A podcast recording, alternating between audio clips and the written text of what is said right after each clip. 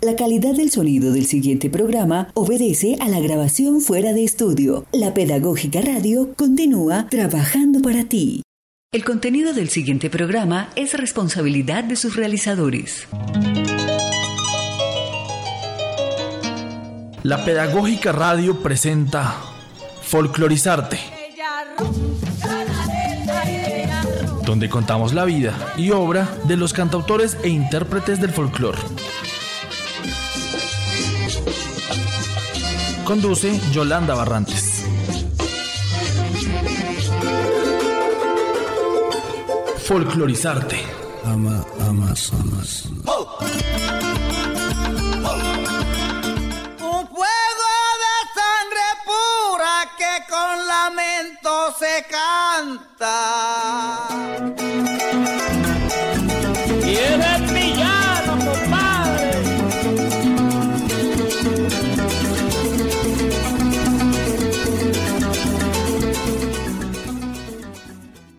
El siguiente contenido es de carácter cultural y sin ánimo de lucro.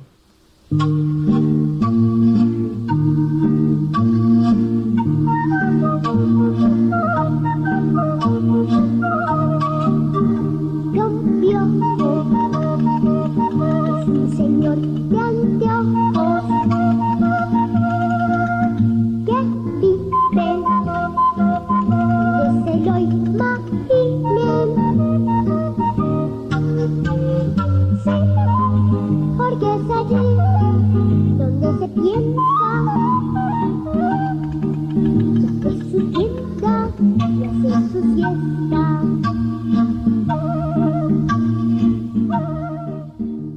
¿qué tal? Feliz mañana, cordial saludo para nuestra audiencia que escucha nuestro programa Folclorizarte de la Pedagógica Radio, Voces y Sonidos que Enseñan. Soy Yolanda Barrantes y en este punto y hora abrimos la ventana del talento nacional. Aquí están ya dispuestos los micrófonos para esas voces, esas sonoridades que nos representan en el mundo con sus trabajos musicales.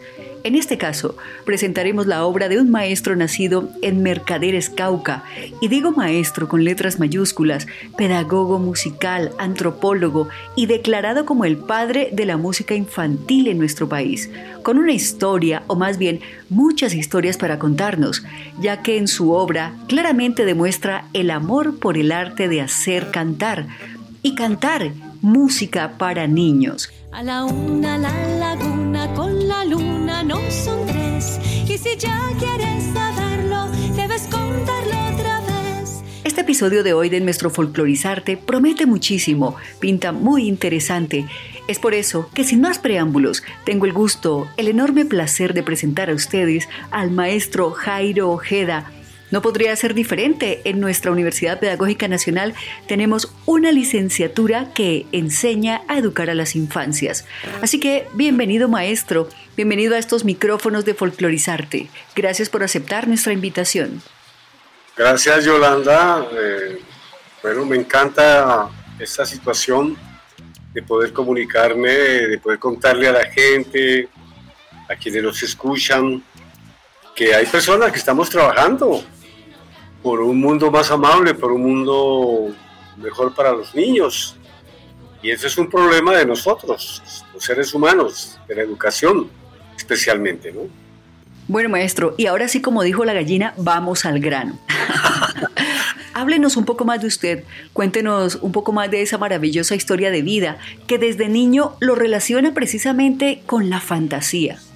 Bueno, yo pienso que la fantasía está en todos los seres humanos, pero igual eh, yo la veo como un producto también de la cultura y entonces hay culturas más complejas, más ricas eh, y de pronto ese aspecto de la fantasía, entonces en el caso mío, por ejemplo, ¿no?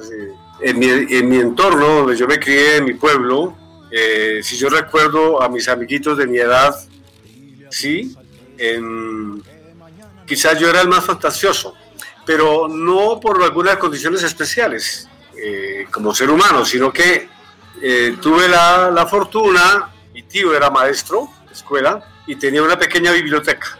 Entonces, eh, la posibilidad de mirar un libro, pues es, era como una ventanita que otros compañeritos no podían tener. una ventanita para ver el mismo, la misma realidad en que vivíamos, de pronto verla en alguna, de alguna forma un poco distinta, ¿no? Tener la posibilidad como de, de compararla, de, de, hacer analogías con otras realidades que descubría en esos libros. Y quizá de allí nace una imaginación, porque creo que la imaginación es como una especie de negación de determinadas circunstancias en que uno vive. Porque si uno no hace unas negaciones básicas de lo que vive, no puede imaginar, ¿no? En alguna forma yo establecí eso, eh, una especie de negación creativa, mm, no de negación en cuanto a, valoración, sino mm, dejemos esto aquí para poder eh, pensar en otras circunstancias, en otras realidades, a partir de esas lecturas de esos personajes que, eran, que correspondían a otros, a otros espacios.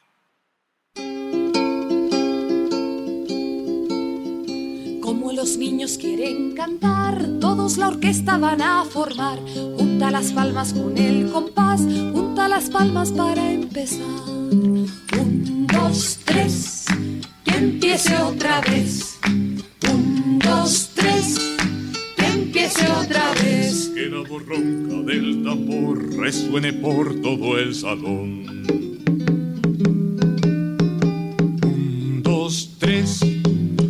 Empiece otra vez. Un, dos, tres, que empiece otra vez. La caja china, su vecina, debe seguir la melodía. Yo descubrí la música para niños tardíamente, es más, yo comencé a hacer canciones para niños y, y, y, la verdad no tenía mayor información sobre que era que en otros estratos sociales de nuestro país y en otros países tenía un gran desarrollo. Eh, la canción para niños, en mi caso, no nació como tal, ¿no? No voy a hacer canciones para niños, no. Eh, fue una circunstancia de, en que motivado y exigido por, por eh, durante un cierre de la Universidad Nacional donde estudiaba antropología, me vi obligado a quedarme en la ciudad y conseguí trabajo como maestro en un colegio de clase media eh, privado. Y entonces en mi deseo de comunicarme mejor con estos niños fue que recurrí al cuento y a la canción, incluso sin tener ninguna preparación para eso de manera específica, sino que eh, intuía que si las cosas eran como historias, como conversar en la, en la clase, eh, la clase era mucho más amena, mucho más interesante para los niños y yo notaba que la atención eh, era, era mucho más eh, evidente, ¿no? Eh, estaban ahí pendientes de, la, de las conversaciones. Y entonces comencé poco a poco a desarrollar esa estrategia de casi todo volverlo como pequeñas anécdotas, volverlo pequeñas historias. Y motivado por eso, le solicité al director que me permitiera salir con los niños a conocer el barrio en que, en que estábamos. El parque lo teníamos enfrente eh, y, y, las tiendas, ¿no? La, la, peluquería, la zapatería, la carnicería. Entonces, de esa manera, yo trataba de encontrar nexos con las materias que me tocaba desarrollar con este grupo de tercer grado primaria. Y de esa manera fue que eh, se fueron dando estas canciones que muy elementales, muy sencillas, pero muy de las vivencias nuestras. ¿Quién es ese que viene tan pinchado? Es el burrito elegante. Míralo, con reloj, guantes, corbatín, zapatos de charol, sombrero. Ay, cómo es de elegante.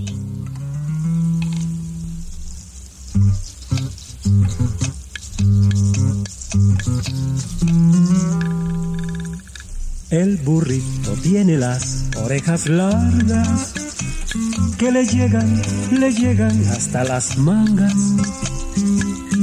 Cuando sale, cuando sale a pasear, se pone corbatín y guantes madeín, zapatos de charol. Todas aquellas canciones del primer volumen eh, eh, eran eh, situaciones vividas que luego se expresaban obviamente de una, de una manera pues más lúdica, graciosa, eh, picaresca en, en el cuento y en la canción. Entonces para los niños era maravilloso, porque ellos descubrían, ah, eso es por esta situación, eso es por esto, y entonces se fueron metiendo ellos mismos, porque como eran, eran vivencias compartidas, entonces la, comprensión era mucho más amplia, más divertida y variada, y, y fascinante para ellos, ¿no? Sin ser músico, hice canciones. Y, pero yo no hice canciones para grabar ni nada de esas cosas, era para comunicarme de una manera un poco más amena con esos niños. Partamos de la base que yo no tenía ninguna formación pedagógica. Yo conseguí ese puesto, ese trabajo allí, y bueno, en ese afán de comunicarme mejor, eh, recurrí, descubrí esa estrategia. La tierra es un tambor, si la tierra es un tambor, la luna es un tambor. Bueno, maestro, mi siguiente pregunta ya tiene que ver directamente con esa influencia que usted tuvo en su infancia con su mamá, o más bien de su mamá, en el camino que usted ya lleva décadas recorriendo y contando a través de la música para niños. Háblenos un poco de esa experiencia, la influencia de su mamá que sin proponerse que así fuera, de todas formas, de alguna manera, esa fantasía que usted vivió a través de ella, o más bien con ella, que también le ayudó a alimentar esa imaginación, ¿no? Porque de todas maneras usted también aprendió a leer muy rápido de niño. Sí, aprendí muy rápido mi mamá con mi mamá, ¿no? Yo creo que en el, escrito que le envié le, le conté cómo aprendí a leer, ¿no? Mi mamá era una rezandera, pero terrible, y coleccionaba estampitas de santos, de, los que le hacían el milagro. Tenía una colección de santos milagrosos. Eran estampitas muy lindas para mí, para mi niño. Y entonces, claro, ella me contaba y las historias de esos santos, esa era parte de los relatos de mi mamá. Y después me jugábamos casi como, como si fueran naipes, las estampas de los santos. Esta me sacaba y yo le decía tal historia, ¿no? Y de esa manera mm, me llevaba a garrapatear, el, el, nombre del santo. Y cuando entré a la escuela yo sabía leer, lo que era una enorme ventaja con respecto de mis compañeritos campesinos, negros del Valle del Patía. Yo creo que eh, ese aspecto fue fundamental. La biblioteca de, de, mi tío, fundamental. Las narraciones interminables con mi mamá, era una conversadora fabulosa. Me hacía unas revolturas de las historias sagradas con las mil y unas noches y con las historias de, de los peones, porque mi abuelo tenía como ocho fincas. Entonces era una, era una narrativa mágica eh, maravillosa. Creo que eso eh, eh, me aportó muchísimo, ¿sí? Y también que en mi casa se reunían los músicos. Todos los fines de semana, la gente anteriormente, cuando no existía la radio, la gente cantaba mucho. Casi que en toda casa había un tiple, una guitarra, una bandola. En mi casa se reunían los cantantes y los músicos y yo recuerdo que yo tenía tan buen oído que uno de los músicos me subían a un banquito y yo les dictaba, yo les repetía cómo debían afinar la guitarra. Yo tenía grabado el mi, si, sol, re, la, mi de la guitarra. Ta, ta, ta, ta, ta, ta, ta, ta, ta, Y con eso afinaba las guitarras. Creo que es fundamental ese tipo de vivencias en la infancia, en, la crianza, ¿no? La primera y segunda infancia, fundamental porque ahí sí queda pues eso grabado de una manera indeleble y sobre todo, como no había ningún forzamiento de aprendizaje, es el goce de, lo, de la experiencia, el goce de lo que está pasando, de lo que se observa, ¿no? Eh, no está esa relación de aprender forzadamente por obligación como pasa con la escuela.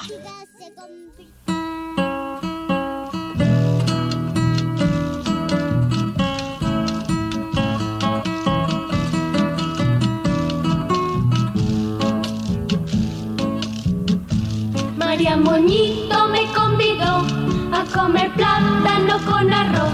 Como no quise su masacón, de María Moñito se disgustó. María Bueno, y eso de alguna manera hizo que usted quisiera convertir todas esas historias en una manera de pedagogía para enseñar y vincular todos esos, digamos, saberes cotidianos a una clase normal? Es decir, eso estaba allí en mí. Se dio la, se dio la posibilidad de apoyarme en eso en la condición de maestro. No tenía formación pedagógica, ninguna experiencia, pero entonces ante la necesidad de comunicarme con estos chicos, porque si no perdí el puesto, entonces eh, de una manera, si quiere, inconsciente, eh, me apoyé eh, en esas imágenes, en esas experiencias, en esas vivencias y traducidas ya en la exigencia de, comunicarme con estos niños de ciudad. ¿sí? Entonces eh, se me disparaba el imaginario y por eso aprovechaba cualquier circunstancia que teníamos en nuestra cotidianidad compartida y yo la volvía a eso cuento, canción, como lo dije, ¿no? sin ser músico de formación, sino eh, viviendo la música intensamente, eh, porque así la viví la música. ¿no? A nosotros nos arrollaron los boleros, la música ranchera, que era la que llegaba a mi pueblo en, las radiolas, ¿no? Esas de Maribela. Y a eso jugábamos. Yo, a mí me metía dentro de una caja de cartón, mis amiguitos, y, y con un palito daban vuelta y yo cantaba.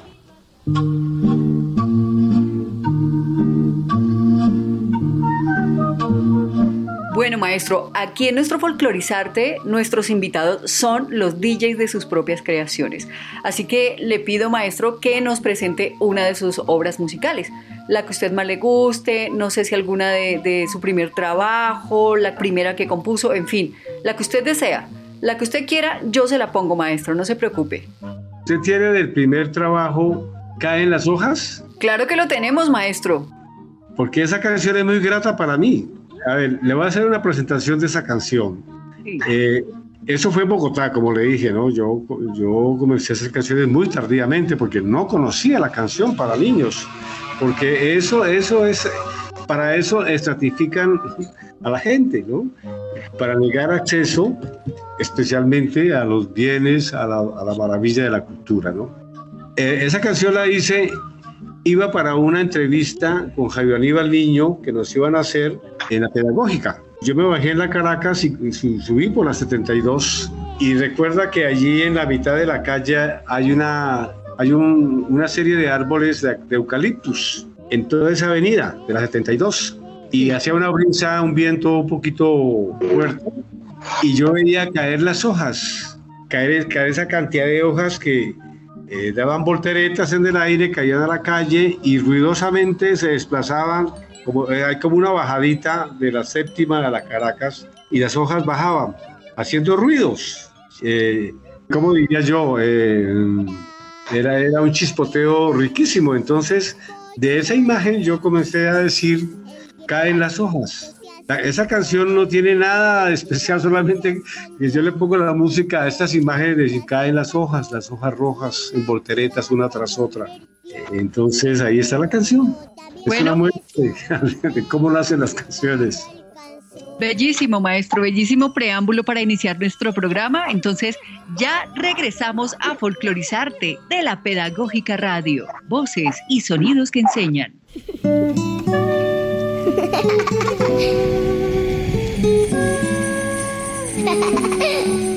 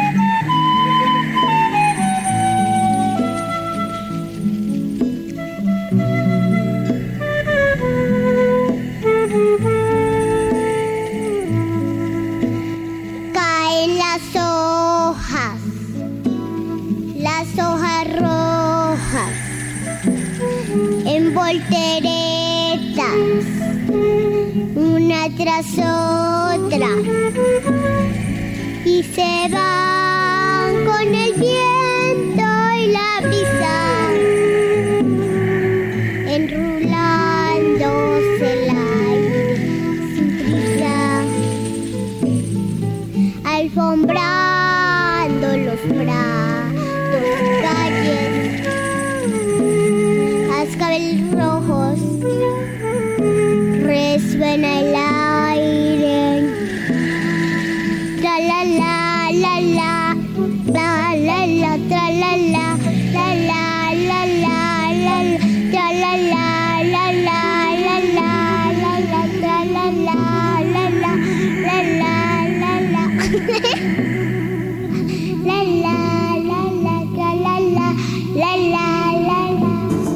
Estás escuchando Folclorizarte.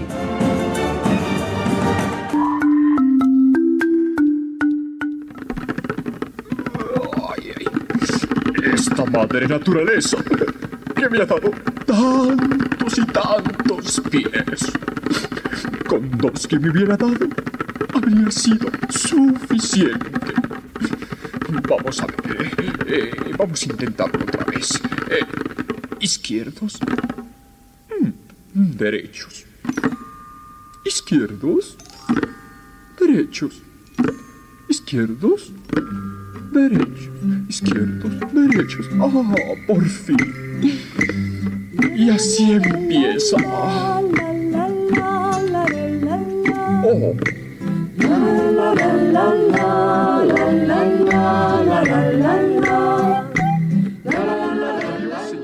Bueno, y después de escuchar esta bellísima canción inspirada en esa caída de hojas de la calle 72 hacia abajo desde la séptima, maestro, qué bella historia que nos narra usted en tantos años de carrera, usted, maestro Jairo Ojeda, que para nosotros sigue siendo un honor tenerlo como invitado hoy en nuestro Folclorizarte. Ya lleva usted varias décadas al frente de la composición musical para el público infantil, maestro, ¿verdad? Correcto, llevo, mm, sí, llevo eh, empeñado en hacer recitales casi por todo el país, es lo que he hecho siempre, en conversar con las madres comunitarias, con las jardineras, eh, con los maestros y hablarles de esa experiencia. Yo, es decir, lo que yo hablo es casi que todo ha sido vivencial y obviamente me he preocupado por leer para estructurar y sustentar de manera pedagógica lo que estoy haciendo, ¿no? Sí, señor. Bueno, ¿de quién ha tenido usted influencias, maestro? ¿De pronto ha tenido la oportunidad de escuchar música de otros autores que hagan canciones para niños? De- de- ¿En la canción para niños? Sí, señor. No, en la canción para niños inicialmente no. Después ya, cuando ya descubrí, ya me, cuando ya me decían que, oye Jairo, no tienes más canciones porque estamos hasta aquí de la sombra, hasta aquí del chontaduro maduro. Entonces ya me preocupé por conocer ya y entonces descubrí la música, eh, que es un desarrollo muy importante en Argentina, la música para niños, en Uruguay, en México, entonces, eh, escuché algunas canciones, pero la verdad me he centrado mucho en mi trabajo. Mm, Era un estudiante con muchas dificultades económicas y, y había que tener un aparato para escuchar. Pero eventualmente por ahí escuchaba de pronto una canción mexicana para niños o, o a, a María, María Elena Walsh, Walsh, María Elena Walsh, ¿no? maravillosa. Eh, y entonces pues escuchaba y, y reconocía pues el desarrollo tan importante del lenguaje en estos países, sobre todo en Argentina, ¿no? Argentina tiene una herencia lingüística muy importante, pues que nos lleva mucho más años eh, en cuanto a aspectos educativos. Entonces es un lenguaje muy maduro. Nosotros estamos, bueno, es nuestra realidad y tenemos que expresarnos desde, nosotros de la mejor manera posible. Bueno, maestro, en tantos recitales a los que usted ha asistido, nos cuenta que ha viajado mucho eh, difundiendo la música, sus composiciones, sus canciones. Eh, cuéntenos cuál de pronto ha sido ese momento o ese lugar, ese escenario donde a usted le haya movido fibra a su público, seguramente un público lleno de niños, de papás, de estudiantes, etcétera. ¿Dónde fue? Recuerdo con mucha emoción, me hicieron una invitación Bienestar Familiar del Caquetá. Y cuando llegamos allá, al bajarme del avión, había un grupo de madres comunitarias, de jardineras con sus niños, y apenas me bajé del avión, comenzaron a cantarme La sombra, la sombra, mis canciones. Entonces fue muy emocionante, ¿no? Eh, casi lloro de la emoción. Creo que sí lloré. Bueno, y como estamos hablando de la sombra, ¿qué tal si usted nos presenta esa mágica creación, maestro, que hizo tararear, que hizo cantar a madres y niños que lo recibieron, a esas madres comunitarias emocionadas con su presencia en su territorio? Por ejemplo, en, esa canción es muy evidente la intención que yo tengo, ¿no? retomar el fuego de las sombras, que, que por ejemplo, cuando niños jugábamos a pisarnos la sombra, a no dejarnos pisar la sombra, ¿no? Y después el gran desarrollo de la sombra en teatro, ¿sí? Entonces, esa canción hace evidente la invitación a jugar con la sombra. Entonces, eh, digamos que tiene su apoyo en ese recuerdo de cuando jugábamos y cuando las mismas sombras nos asustaban, porque las sombras son fenómenos eh, físicos increíbles, te hacen ver gigante, te hacen ver eh, chiquitico. Y, bueno, y a veces cuando estás en la penumbra, si alguien pasa y hay la posibilidad de la proyección con, de su sombra, eh, eso es como un monstruo que, ¿no? que se desplaza por... Entonces, la sombra sí que deberíamos volver a retomar ese tipo de, de juegos, ¿no? Que ahora pues estamos atrapados con la imagen, ¿sí? Y, todas las posibilidades que tenemos tan cercanas en nosotros, en nuestro entorno, pues no, están desplazadas. Bueno, entonces los invitamos a escuchar esta bellísima canción La Sombra, inspiración de nuestro invitado de hoy a folclorizarte, el maestro Jairo Ojeda.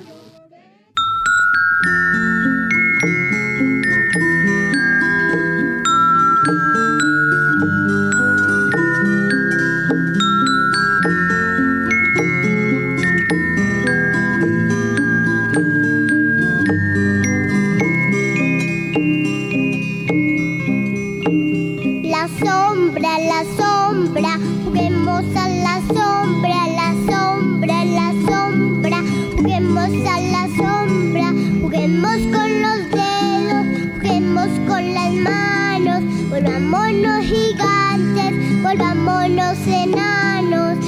La sombra, la sombra, juguemos a la sombra, la sombra, la sombra, juguemos a la sombra, juguemos con los dedos, juguemos con las manos, volvámonos gigantes, volvámonos enanos.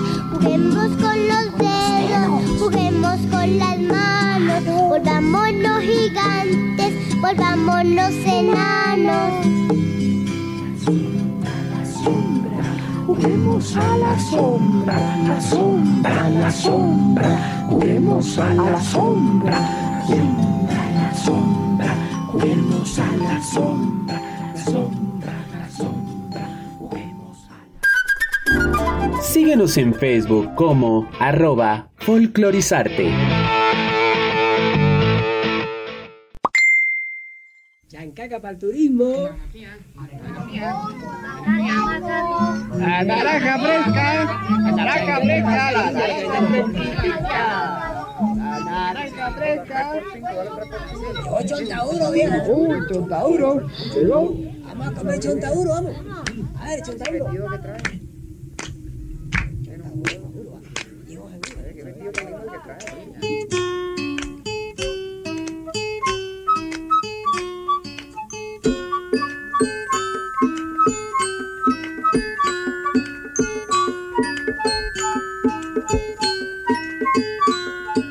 Bueno, maestro, qué maravilla de canción definitivamente. Es un, un, ritmo invitador, ¿no? Y sobre todo con esa, esa letra tan sencilla, que son como notitas de amor hechas precisamente para los niños, inspiradas en la cotidianidad, maestro. Yolanda, eso fue una sorpresa para mí porque, como te decía, yo no hice canciones para grabar ni, pues, ¿no? Eh, pero mira que a veces cuando las cosas son auténticas, ¿no? Como que como que tienen luz propia, no sé. En todo caso, esas, esas primeras canciones, yo recuerdo que en la pedagógica eso fue un bombazo. Alguien, alguien una niña que estudiaba allá me llevó, me invitó, se mostró el trabajo y yo no estaba preparado para ese tipo de respuesta, ¿no? Lo mío no estaba pensado en esa tónica. Recuerdo que fui con mi hija a la pedagógica y yo estaba tan asustado y mi hija también estaba muy asustado y ambos queríamos apoyarnos en el otro, escondernos en el otro, ¿no? Porque pues no, no era un espectáculo lo que estábamos nosotros formando. Eh, y los papás me decían, Jairo, mira, los niños duermen con esas, con esas canciones, era un casetico. Ah, no, primero fueron discos. Los niños, eh, bueno, para ellos es, tiene que estar, eh, cuando llegó el, el CD, del CD no, el cassette. No, es obligado llevar el, el, el, cassette a los paseos los domingos porque los niños nos reclaman esas canciones. Los chicos respondieron eh, de una manera así, no sé, eh, algo tenían las canciones que hacía que ellos se apropiaran de ellas, y no solamente en mi país, ¿no? En Argentina me conocen bastante, en Uruguay, he sido invitado allá, eh, a México también, entonces, mira que eso nació así, sin ninguna intención de hacer canciones, de espectáculo y... Maestro Jairo, ¿usted cree que su música contribuye en varios aspectos en la formación de los pequeños? Por ejemplo, en el desarrollo cognitivo. Sí, estoy convencido de eso, ¿no? Mm, sobre todo en la cotidianidad a veces un poquito rutinaria de nuestros niños de estrato popular, ¿no? Una canción es un acontecimiento, es algo como maravilloso, ¿no? algo distinto, algo que pues está la música, están las palabras, ¿no? Eh, unos personajes que, que, que, son amistosos, ¿no? porque no es un discurso, eh, es algo que la pretensión mía es acariciar con las palabras para que estos niños, eh, no sé, confiadamente escuchen y de pronto de esa actitud amable, de apertura mental, de apertura emocional, entonces disfruten. Busco mucho ese aspecto placentero, porque soy un convencido de que la cotidianidad de millones de, nuestros niños no es muy grata, no es muy amable. Hay unas exigencias en las familias, a veces por encima de la consideración de niños, pero igual la escuela mm, tiene, eh, en la mayoría de escuelas no hay un trato que vaya mm, a mitigar un poco. O sea, la escuela no es un exilio amoroso para, para esos niños, ¿no? Eh, en eso hay un descuido que esperamos que poco a poco estas pedagogías modernas lleguen a los maestros y entiendan que ese niño a veces tiene serias dificultades en su cotidianidad, con su familia, con su entorno familiar y entonces eh, lo más importante es que la escuela recupere esa confianza en los adultos, como esa armonía interna para que pueda asimilar aprendizajes. Un niño con miedo no asimila aprendizajes, ¿sí? Eh, entonces, la canción eh, crea un, mini clima amable, lúdico, gracioso. Y entonces, mm, de ahí que yo procuro que los maestros aprovechen mejor esos instantes, esos momentos que se pueden generar a partir de la escucha y cantar la canción para niños. Eh, ese, es el primer requisito, ¿no? Eh, que el niño esté tranquilo frente a la presencia del educador, frente a la presencia del adulto que a veces pues, no ha sido muy grata para los niños. A partir de ese clima de tranquilidad, por esa parte amable, entonces eh, disfrutar ya la canción, tratar de entender, de imaginarse esa pequeña historia que está allí en esa canción, con sus personajes, con sus intenciones, con las situaciones que, que están planteadas allí. Eh, de hecho, ya es primeramente un, un, enriquecimiento lingüístico a partir de estas aperturas de imágenes gratas y, y el hecho de que haya ya una historia distinta en su cotidianidad que le enriquece lingüísticamente, ya es un aporte para que tenga una, una mejor expresión lingüística para contar sus cosas y para entender, por ejemplo, eh, las exigencias académicas de la escuela, el lenguaje de la escuela. El agua se esconde, el agua se enreda, ¿dónde están los duendes jugando con greda? Se encuentra el musguito. Bueno, pues maestro, me encanta todo lo que usted nos cuenta alrededor de los niños, alrededor de sus condiciones, de cómo usted le pone el ojo precisamente a esa parte a la que tal vez los adultos le hacemos la oreja sorda y la vista ciega. Y me encanta eso que usted dice de acariciar con la música a los niños. De pronto en algún momento en sus correrías, en sus presentaciones, ha tenido la oportunidad de vivenciar un momento en que niños estén en condiciones difíciles y usted llegue y precisamente les brinde esa caricia con la música, que lo conmueva tanto que usted diga, no, aquí voy a hacer una canción y aquí voy a hacer que cambie un poco el panorama de, estos pequeños. La, la, cotidianidad de la mayoría de nuestros niños de estratos populares niños indígenas, negros, de barriadas. Eh, como le decía, eh, a veces es muy triste. Generalmente es triste por, una serie de razones, ¿no?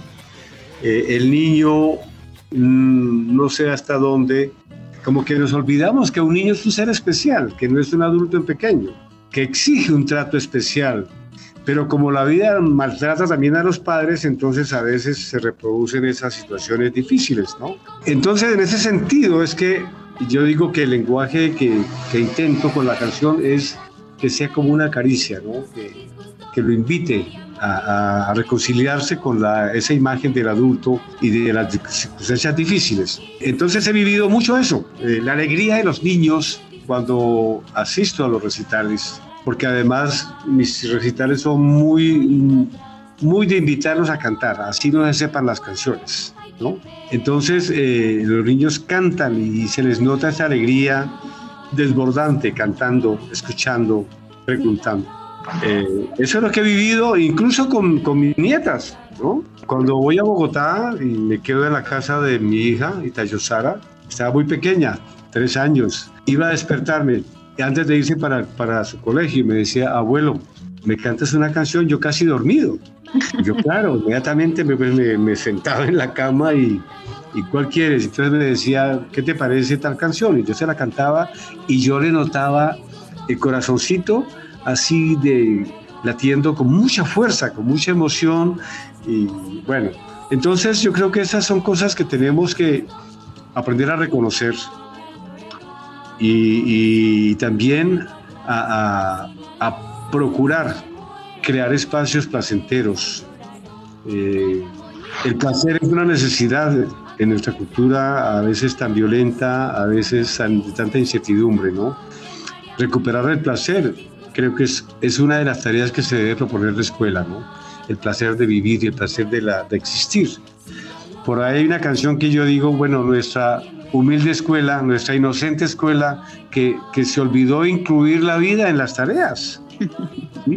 La vida, pero la vida como, como ese sentido de vivir, ¿no? de, de aprovechar al máximo ese potencial que tenemos en nuestra corporalidad. A trabajar se digo hoy. Soy buen carpinterito que canto trabajando. Dos vigas largas, largas, hoy tengo que aserrar. ¿Cuál de sus canciones menciona eso que usted me acaba de contar? Bueno, todas tienen esa intención, ¿no? Todas, no importa la temática. Pero de pronto, pues hay canciones que son más como, como arrullos, donde es evidente que me dirijo a ese niño, ¿no? Tengo, por ejemplo, en el último trabajo, eh, una canción para un niño indio. ¿A dónde vas, indiecito? Con tu camisa tan blanca. con tu carita tan limpia y los pies descalzos. Hay, una intención ya muy clara, ¿no? Un payasito de trapo que sea en el tercer trabajo. Pero en todas ellas está esa intención, eh, esa, esa intención de que hay un respeto profundo por el niño y hay una ternura allí eh, en la manera como se trata el tema, ¿no? Por ejemplo, hay una anécdota, estuve en Nuquí, un pueblito del Chocó, Muchísimo. y me tocó pasar la noche de la Navidad ya, porque eh, la lancha no pudo llegar o el avión no pudo llegar, no recuerdo bien. Y entonces al otro día yo les dije a los niños que les tenía un regalo de Navidad y fue una canción eh, que habla de las ocarinas, eh, esa- esas conchas gigantes que uno se las coloca en el oído y escucha el mar allí. Allí hay una, hay una intención muy clara de acompañar a esos niños, ¿no? Ocarina se llama la canción. Ocarina no está grabada, pero entonces, pues está, no sé, Caballito Llanero, Bueno, bueno, linda. o, o- o- o- o ese vallenato eh, que también habla del caballo, ahí está en el, en el, en el, de, en el play de a la una a la laguna, en, en ese trabajo. Bueno, la que usted me diga, maestro. Préstame tu caballito, caballito de palo creo que se llama. Listo. Bueno, maestro, entonces vamos a escuchar esa bellísima canción titulada Caballito de Palo y nos vamos también a nuestra pausa institucional, pero ya regresamos con más de la vida de nuestro invitado de honor el día de hoy a folclorizarte de la Pedagógica Radio, el maestro Jairo Ojeda. Ya regresamos.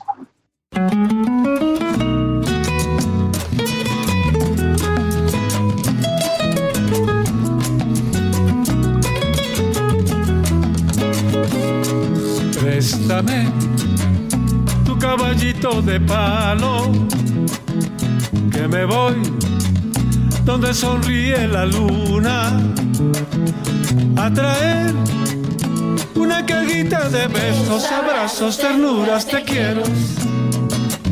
Sin tu caballo de palo, tantas cosas no puedo, no puedo, no puedo, no puedo, no puedo. ¡Mi caballito!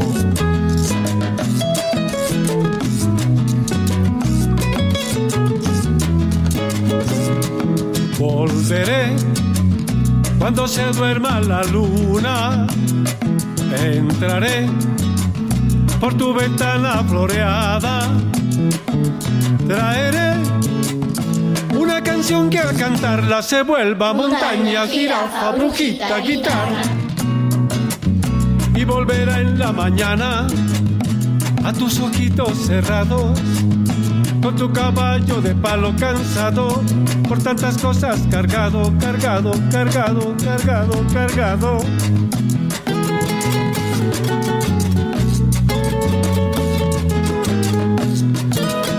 ¡Ándale, caballito!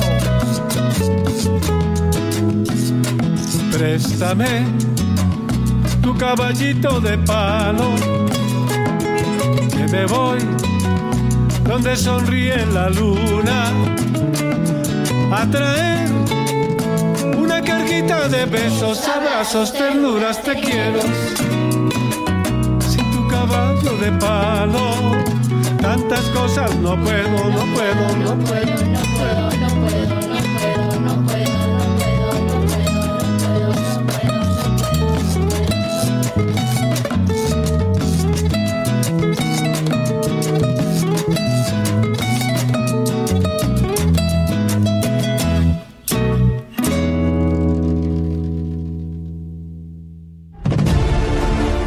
En la Universidad Pedagógica Nacional dignificamos lo público y potenciamos la universidad.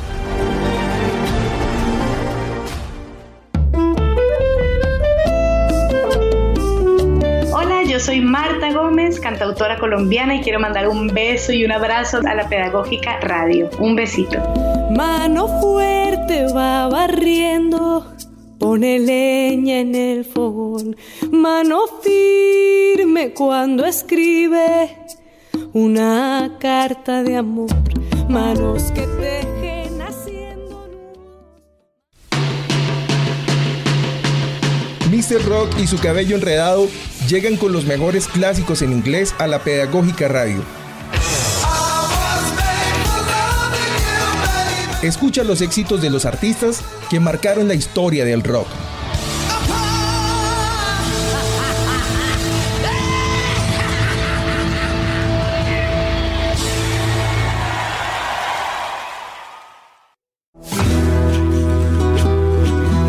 Hola, un abrazo muy fuerte. Soy Lucio Fellet, cancionista colombiano, y quiero dejarles esta invitación para que nos conectemos todos los domingos a las 11 de la mañana al programa Folclorizarte de la Pedagógica Radio. También está la repetición el viernes a las 10 de la mañana por radio.pedagógica.edu.co. Un abrazo muy fuerte y que nos sigamos conectando con todo este camino en todas las redes Lucio, Ahí nos vemos para seguir gozando estas canciones, bailando, bailando.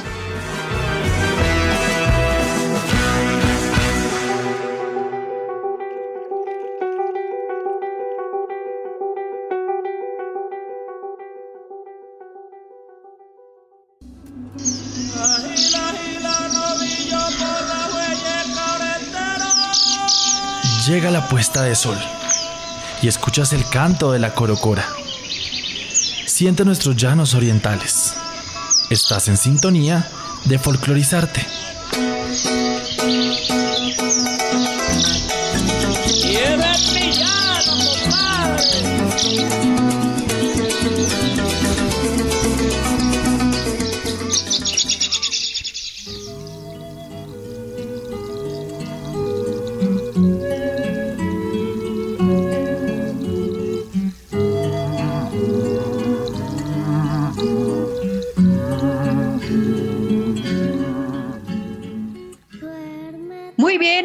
Estamos en Folclorizarte de la Pedagógica Radio, escuchamos otra de las maravillosas obras de nuestro maestro Jairo Ojeda, escuchamos nuestra pausa institucional y quedamos antojadísimos también, muy provocados de preguntarle más y más acerca de su vida. Y me acaba de surgir una pregunta, maestro, y es la siguiente. ¿Usted se ha compuesto usted una canción a sí mismo, a su Jairo Ojeda niño?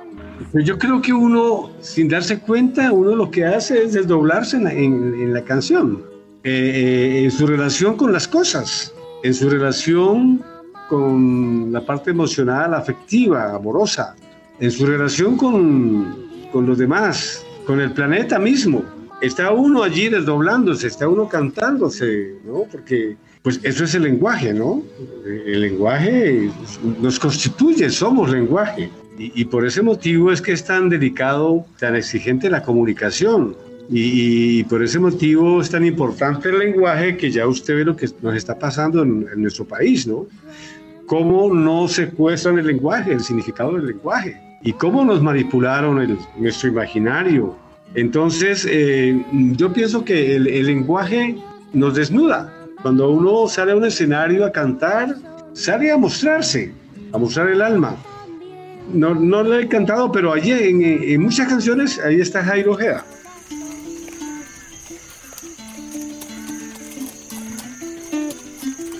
Para cantar el canto llanero hay que tomar mucho aire y así la voz se queda en su hermoso paisaje. Maestro, ¿y cuál es la canción que a usted más le ha costado componer y por qué?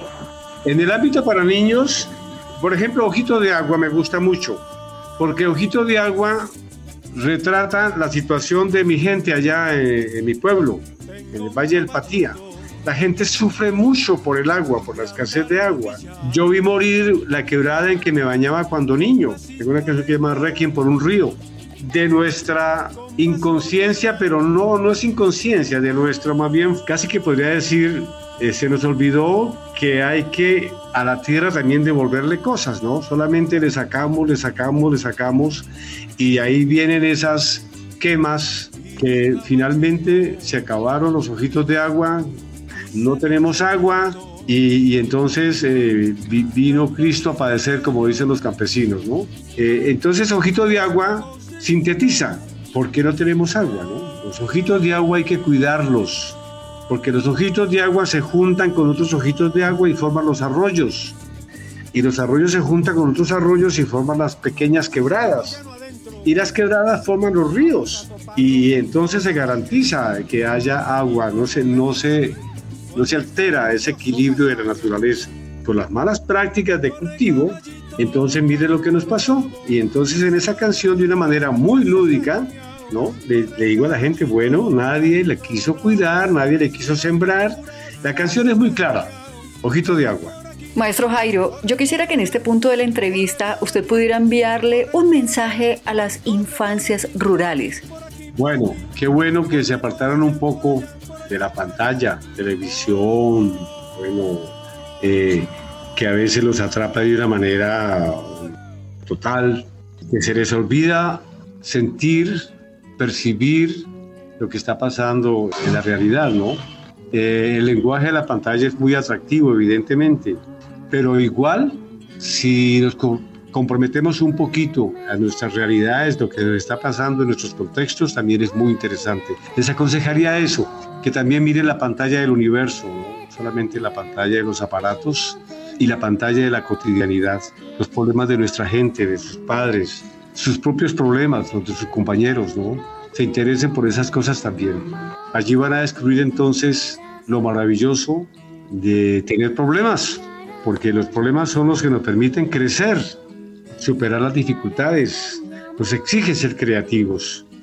Entonces mi recomendación a los niños es eh, que se alejen un poquito. eh, no estoy negando que tengan sus, sus aparatos, pero que también la realidad circundante está llena de motivaciones. Y también que canten más, que jueguen más, no solamente el fútbol, Allí en la montaña donde el sol se cuela por entre las ramas y las hojas secas, el agua se esconde, el agua se enreda, donde están los duendes jugando con greda. Bueno, qué buen consejo, maestro. Quiero pedirle algo muy importante y es que nos deje con un versito de felicidad. Si en algún momento un niño está triste, que pueda alcanzar ese versito, que se pueda acordar de él, que lo pueda repetir, un versito de sus canciones y lo pueda cantar y recuperar la sonrisa, maestro. ¿Cuál sería? A ver, la tristeza hace parte de nuestra cotidianidad, de nuestra manera de ser seres humanos. La tristeza, de cierta forma, es positiva, porque quiere decir que algo nos afecta, que sentimos, que tenemos una espiritualidad, que algo nos duele, que algo, que algo nos conmueve. Pero la tristeza la vamos a superar tratando de entender las cosas. Y a veces una canción ayuda a recuperar la sonrisa. Y les aconsejo que cuando pierdan la sonrisa busquen a ver qué canción les ayudaría a retomarla, a encontrarla, Y de las suyas, maestro, un versito así muy bonito de sus canciones que les ayudara a los niños a recuperar la sonrisa. ¿Cuál sería? Un verso chiquito. A ver, a ver, a ver, a ver. me la pone, ¿no? Todos podemos cantar. Y esto me lo enseñó un sapito. El sapito saltón quiere cantar y su voz de tenor quiere estrenar. Ensayando se pasa la canción cuando sale la luna y vuelve el sol. Hay que cantar más. Cada vez que abrimos la boca, no para bostezar, ni para decir palabrotas, nos acariciamos y acariciamos a los demás. Recuperamos la sonrisa y nos damos cuenta que ser feliz tiene que ver con nosotros, es una responsabilidad de cada uno de nosotros.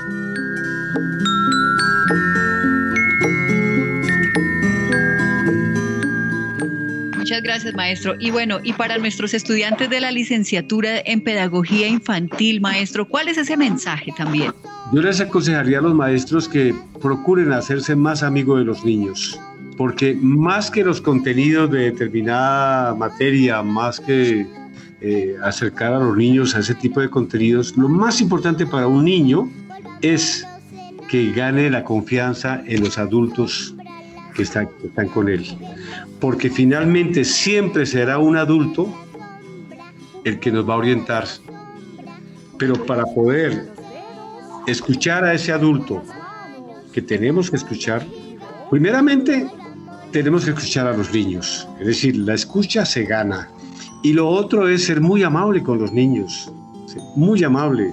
esa presencia amorosa de los maestros es una necesidad en la escuela y es un gran facilitador de las aperturas mentales, eh, actitudinales para escuchar a ese maestro que es un amigo nuestro.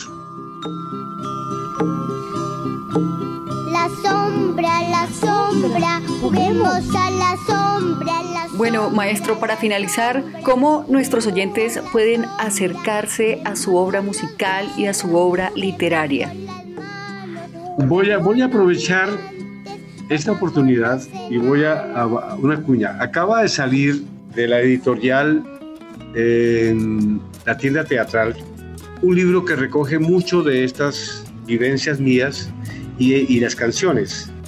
Me gustaría que intentaran conseguir ese, ese, libro porque es muy hermoso, de verdad que lo editaron con mucha, con, con mucha dedicación a mi trabajo. Y si les interesa conocer un poquito más, en ese libro lo van a encontrar. Ahí están las canciones, está el CD, están las canciones en partitura y las recomendaciones de orden, no sé, pedagógico. Y pues yo les recomendaría ese libro porque sé que les aportaría muchísimas cosas. Eh, se llama A la una, a la laguna, el libro.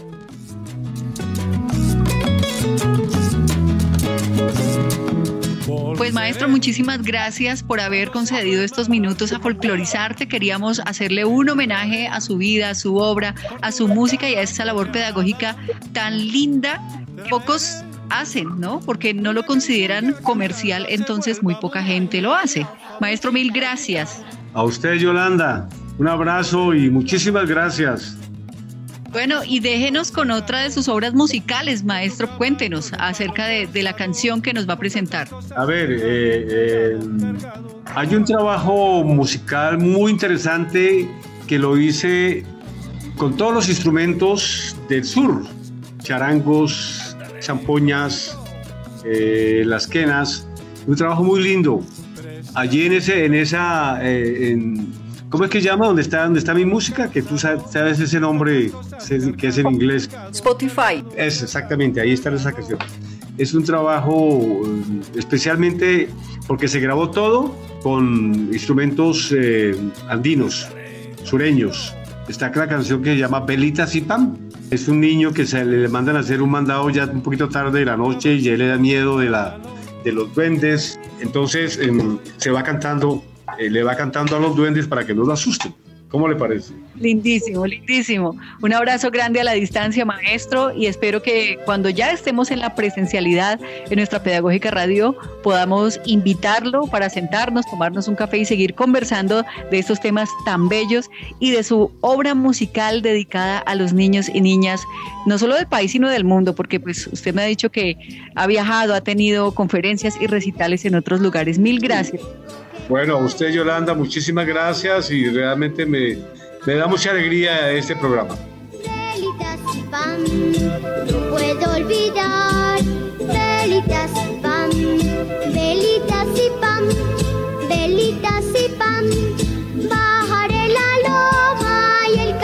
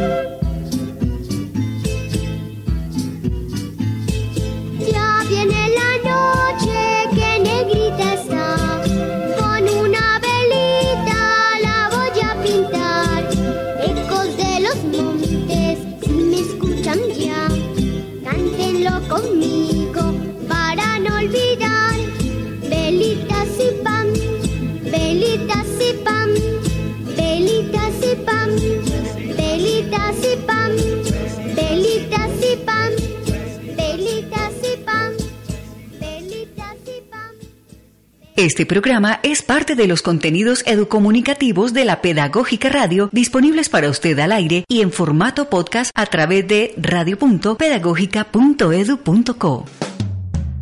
Quédate con las voces y los sonidos que enseñan de la Pedagógica Radio.